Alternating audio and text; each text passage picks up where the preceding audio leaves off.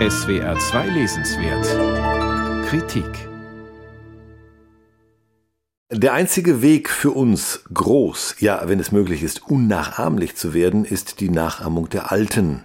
Dieser wie in Stein gemeißelte Satz Johann Joachim Winkelmanns aus dem Jahr 1755 muss offenbar am Anfang jeder deutschen Beschäftigung mit der Antike stehen, und so findet er sich auch zu Beginn des ersten Kapitels von Stefan Rebenichs Buch Die Deutschen und ihre Antike. Dass sich Winkelmann mit uns ausschließlich auf die Angehörigen der deutschen Kulturnation bezieht und dass mit den Alten keinesfalls die Römer, sondern ausschließlich die Bewohner des antiken Griechenland gemeint sind, ist gleichsam der nationalistische Funke im Kern der scheinbar unpolitischen Bildungsreligion der deutschen Klassik. Wenn Wilhelm von Humboldt ein halbes Jahrhundert nach Winkelmann feststellt, dass, Zitat, die Griechen für uns sind, was ihre Götter für sie waren, Zitat Ende, spiegelt sich darin auch die Ablehnung römischer Machtsymbolik, wie sie die französischen Eroberer Preußens pflegten. Aber zunächst glomm dieser nationalistische Funke nur schwach innerhalb der deutschen Gräkophilie, bis er dann im Zeichen des aggressiven Nationalismus der NS-Zeit zu einer Explosion führte und viele Deutsche ihre Antike entfremden sollte. Doch von Winkelmanns und Humboldts Griechenlandverherrlichung bis ins 20. Jahrhundert führt ein weiter Weg. Stefan Rebenich zeichnet ihn in 19 Kapiteln und auch über das Jahr 1945 hinaus nach, um am Ende zu fragen, wo stehen wir heute? Wir, die wir die Antike als das nächste Fremde erkannt und dabei gelernt haben, den Abstand zur Vergangenheit nicht aufzuheben, sondern auszufüllen.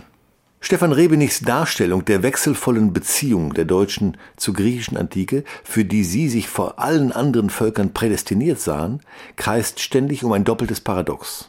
Da ist zum einen die immer wieder angestrebte, aber zum Scheitern verurteilte Synthese von Nationalität und universaler Humanität, mit der sich die Altphilologen und Althistoriker einredeten, dass ihre Wissenschaft letztlich unpolitisch und ausschließlich der Wahrheitssuche verpflichtet sei.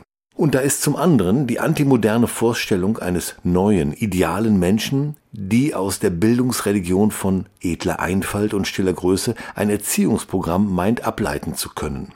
Spätestens als es 1871 durch Blut und Eisen zur Gründung eines deutschen Nationalstaats gekommen war, wollten die Altertumswissenschaften nicht abseits stehen, und manche ihrer Vertreter dienten sich dem Bismarckschen Reich als Ideengeber für eine nationale Erziehung an.